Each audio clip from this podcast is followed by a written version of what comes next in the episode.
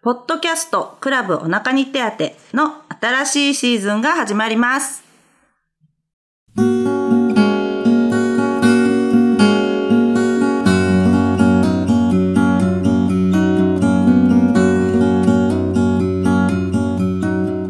ということで、新しいシーズンに突入します。えっと、ガラス作家の島崎美香子と、ウェブデザイナーの高木剛と都市療法家の佐藤克美です。はい。今回もよろしくお願いします。3人で進めていきたいと思います。はい、はい。よろしくお願いします。はいよろしくお願いしよますろしくお願いします。新しいシーズンってね、うん新しいシーズンですよ。いうことなんですけど、相変わらずの3人ですけど、新しくなる予感がね、してるっていうことで。うん、はい。そうですね。改めてうん。自己紹介とかしちゃう？しちゃいます簡単に。簡単な？うん、じゃあ新しいシーズンだからね。新しいシーズンだからね。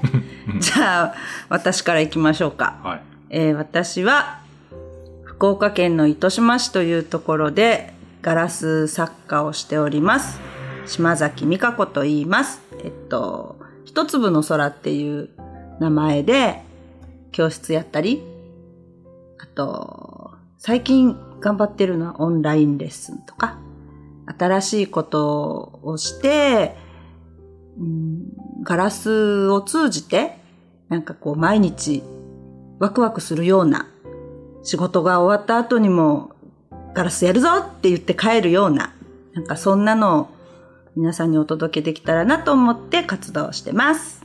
よろしくお願いします。そして、はい。はい。僕ですかね。。はいい。はい。えー、高木剛です。はい。ちょっとね、高木剛ってね、言いにくいんだよ言いにくいんだよね。うん、あの、高木じゃなくて。濁らないからね。そうそう、うんなかなかこう、発音するといい、ね。わかるわかうん、る。だから、あの、どちらでも、呼んでいただけるときはどちらでもいいです。高木でもいいね。あの、ウェブデザインをえーやっております。うん。えーで、同じように、あの、糸島市うん。ですね。うん同じところです。そうですね。はい。なん なら同じとこに住んでま同じところに、すからね。なんなら同じところに住んでますからね。はいうん、同じ一粒の空で、はい。はい。やっております。はい。はい。で、まあ、あの、普段は、まあ、ウェブデザインなので、まあ、ホームページのデザインであったりとか、まあ、いろいろこう、作り込みをしていったりとかですね。んえーちょっと難しいところだと、こう、プログラムとかも少し組んだりとか、ということで、えーホームページ制作の全般をやってるっていう感じですね。えーまあ、あの、個人でこう受けて、えっと、割とこう、小規模なホームページとか作ったりとかっていうのもするんですけれども、あの、規模の大きいものになってくると、ちょっとこう、チームを組んで、うん。えーまあ僕がディレクターというかですね、あの、まあ全体の取りまとめみたいな感じのことをやって、うんえー制作をしたりとか、っていうような感じのことをやっております。まああの、一応ウェブデザインとはいうものの、あの、いろいろね、紙のあのデザインもしたりとか、うん。あの作品集を作ったりとか、まあ、デザイナーさんですね。はい、えーあの、ガラス作家から。ガラス作家から、あの、DM を作ってくださいと言われれば作ったりとか、はい。まあいろいろそういうあの、何でも屋さんですねえ。何でも作ります。あの、いろんな、いいろんなあの、ちょっとこう、コミュニケーションのところっていうのが、まあ、あの、メイン、メインというかやっていきたいデザインかなっていう感じで、えーいろいろとやってるというような感じのところですね。はい。よろしくお願いします。はい。はい、よろしく。します。そして、はい。そしてですね、私は佐藤克美と申します。このポッドキャストのクラブお腹に手当っていう名前があるんですけど、まあその名前の元になっている活動をずっとしてきて、いきたのが私なんですけど、えっと、もともとは都市療法家といってですね、都市、手を使った治療をスタイルとして自営の治療院を今年で13年ぐらいですかね、やってるんですけど、で、その治療院も自律神経と呼吸の専門サロン、お腹手当という名前でやってます。で、もともと高木くんや美香子さんとその活動を始めたのもそのリアルでの治療プラスオンラインでその治療を補うようなね情報のサポートをしようということで、オンラインサロンを作りました。そのが初めに、クラブお腹に手当という名前でスタートして、またそのクラブお腹に手当という情報でのサポートをするオンラインサロンを、またちょっとその、補うみたいな感じで、実はこのポッドキャストをスタートしたんですよ。う。うんん。うん。ね、ややこしいんですけど、まあとにかくそのお腹に手当ということで、お腹ですよね。うんお腹。まあ私が言うお腹っていうのは自律神経のことになってくるんですけど、うんまあ手当ですね。まあ単純に私のような治療、手を使って治療するスタイルも言えば、まあなんとなく、例えばね、お母さんが自分のお子さんの何か苦しいところに手が行く。まあ昔から手当って言葉は日本にはありますよね。ずっとねうんまあ、それを合わせてお腹に手当てっていう活動をずっとしているのが私です。うんはいうんよろしくお願いします。はい。はいよろしくお願いします。はい。うん。こんな3人ですね。そうですねう。ん、そして、うん。うん。私が質問ずっともやもやしてることを聞いていいっていうことだったので、聞いていいですか？早速。ダメです。え、ダメですってなんで？早速聞きますけど、私シーズン1をずっと何回かやらせていただいてて、はい、はい。なんかずっと気になるっていうことで、うん。なんかもやもやじゃないけど、なんだろう？ずっと気になってたんですそう、ねずっと気になってることは何だろう？って思ったら、その今ちょっと勝美さんがお話しされてた、なぜこの、このポッドキャストとか、うん。勝美さんの活動、お腹って言うじゃないですか。お腹に手当てってね。うん。でお腹ってちょっと可愛いでしょ？なんか。かわいい。名前的に。で、まあ手当は手当で、お手当とかいうね、なんかこう、ほら、やっぱ手がっていうのはなんか私も知ってたんですけど、うんお腹お腹っていううん。ことについて何か、ど、なんかこう、いまいちこうピッとつながらないわけですよ。なぜお腹なのかっていうのを聞いてみたい。うん。勝美さんに。っていうことです。そうなんだ。最初はね、うんあんまり私もね考えてなかったの。うん。うんうん、ななんでかって言ったら、私今治療家なんだけど、うん実は私たち3人、シーズン1でも何度かお話をしてるんですけど、同じ芸術大学のうん。同窓生なのね。です同じ学校で。だから先輩後輩ね。私が後輩ね。まあ、いろんなジャンルがありながらも、デザインというはいところ。で勉強してたんですけど、私はね、実はね、絵本作家を目指してう。うんん。絵を描いてて、絵に言葉を添えるのが好きだったので、うん。自然と絵本っていうスタイルが好きになったんだけど、なんか言葉を添える時にもあんまり考えないで言葉が浮かんでくるっていうことが多くって、うん。で、なんとなくお腹に手当てっていう言葉が自分の治療のスタイルに重なってきてて、まあ、うん後で理屈づければお腹っていうのは自律神経だし、手当てっていうのは都市療法だなぁなんて思ったりするんだけど、うん。ただ自律神経って実はね、お腹だけじゃないんだよね。うん。心臓とか肺がある胸。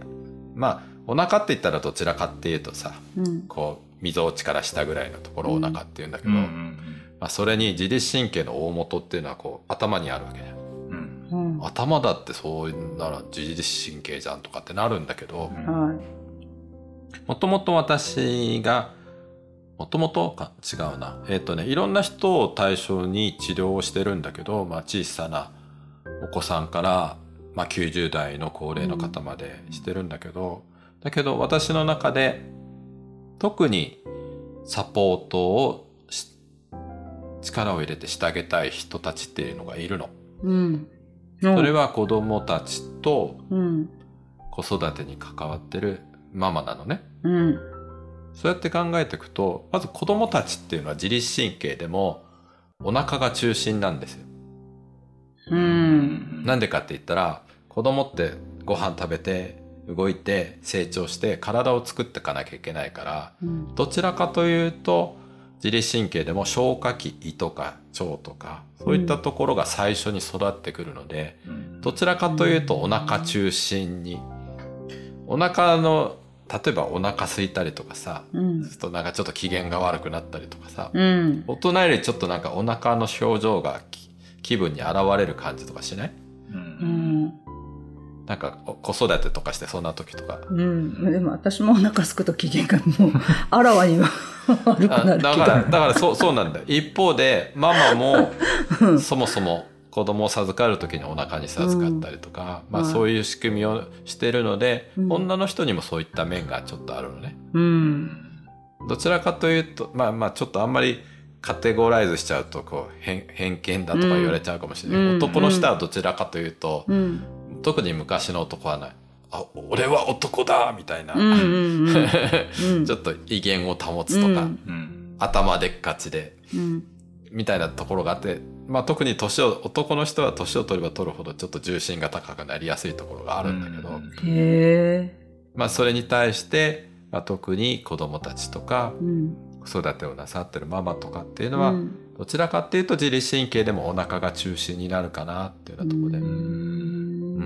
もうそれを知るだけでも大違いじゃないですか？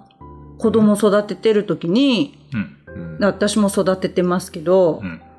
なんか子供はお腹なんだよって、うん。お腹が大事だよって、うん。誰かがそうやって教えてくれればう、ん。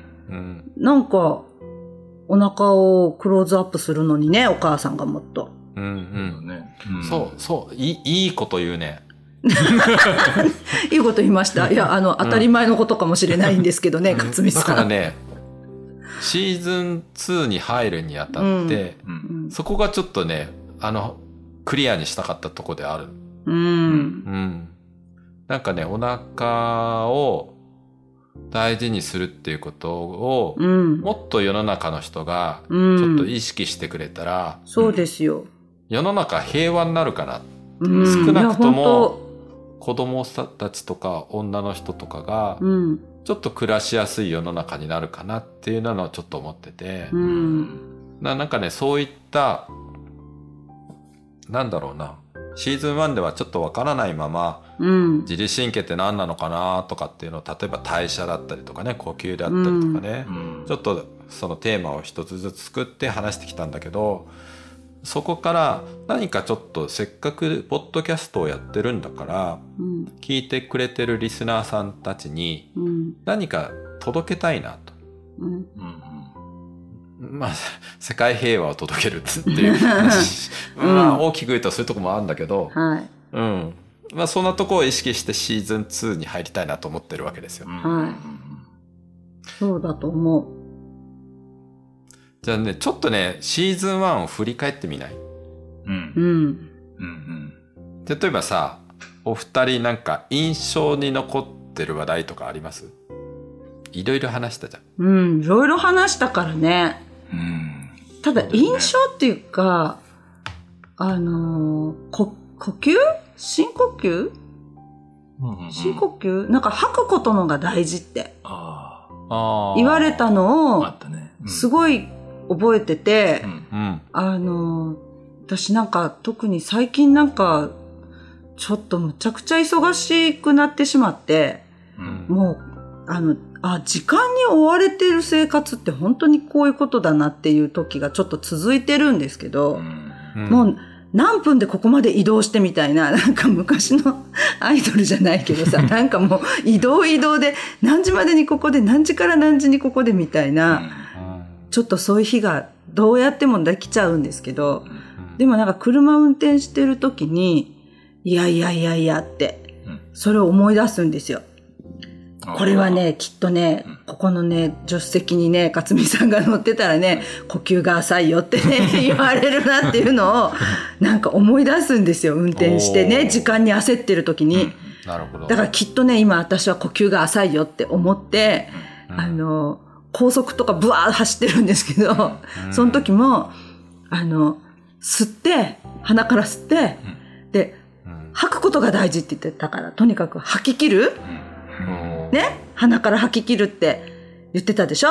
うん。だふーんって吐いて、で、またこう、ギリギリまで吐いて吸うと、お腹と胸とで吸うでしょ？うん。っていうので、こう、あの、やってる。おお素晴らしい。素晴らしいでしょ？いや、素晴らしいかどうかわかんないけど、だからやっぱ、わーって、うん。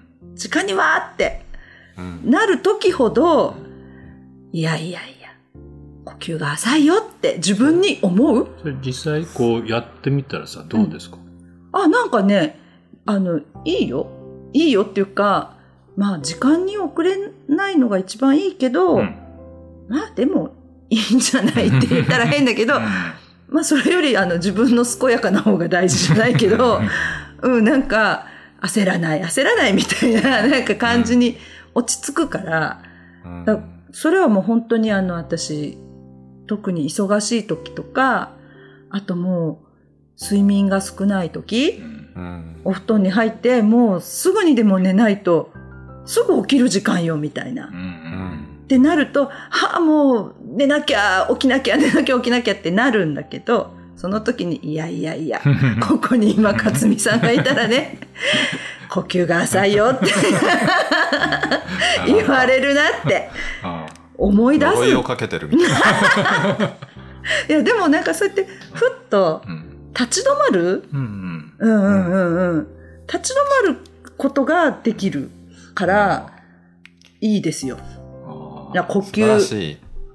呼吸、ね吐く方が大事。立ち止まれるようになったんだね。あ、そうそう、もう私立ち止まらない。なんか回遊魚とかね、よくね、あだ名がね、なんかね、シャークとかいろいろつけられるぐらい、なんか、回遊魚とか言われるんですけど、立ち止まれる。そう、今の話ね、とってもいいなと思って聞いてたの。っていうのは、うん。前回さ、ニュートラリティって話したじゃん。はい。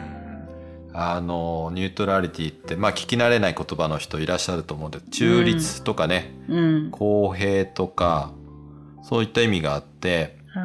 まあ振り子のように、まあ人ってまあ自律神経もそうだけど、こうやって揺れてるといいよねって。うん。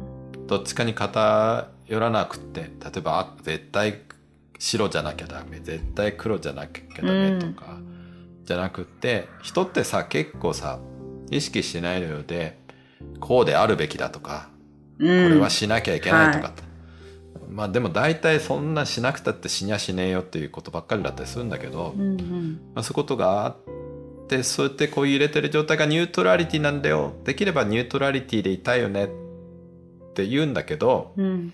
そうすると今度ねあのなんか全問答みたいな話になるんだけどうん。ニュートラリティではいけないじゃなきゃいけないってとこで偏ったりするの。ああ、はいはいはいはい。触れてなきゃだダあメいけないって。うんだけどなるほ今の美香子さんの話の良かったとこは偏っててもいいじゃない、うん。うん。なんだっけしサメ？シャーク？サメ？シサャークでもいいじゃない。いいじゃないとは思ってないんですけどね、そんな。うん なってしまう。だから美香子さんのよく言うさこれもありじゃない、んあれもありじゃないってそう。いうのとこで偏っててもいいじゃん。だけど、大事なのはそこでまずその偏ってる自分に気づいてるってことなのね。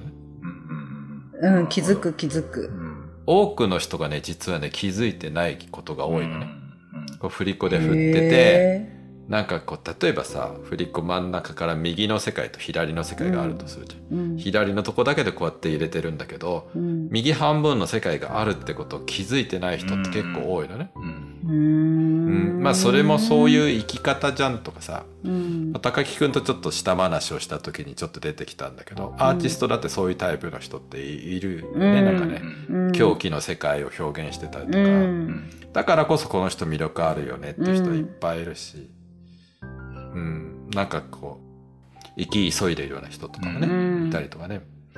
うん、だけど望まずして片側に振り切って動いてるんだけどそれに気づかないである日突然倒れてしまってうん。家族が悲しい思いをするとかっていうことが多いわけさ実う際。ん。で本人もその気づいてないから別にあのかっこよく華々しく散るような人生を望んでたわけじゃなく、うん。こっから先も家族と共に幸せに生きたかったんだけど大きな病気をしてしまったとか、うん。ことが起きた時にはあちょっと今偏ってるんじゃないってなことに気づいことから始めないとうん健やかなとこにも幸せなとこにもいけないんだよね。ううんん。うん、だそれを気づく第一歩をを見つけてもらう手助けをするのも私の仕事だったりとか、うんうん、なんですよ。うん。なんていうかそう。ねだ。からね、勝美さんが浮かびますよ。うん。私。いいですね。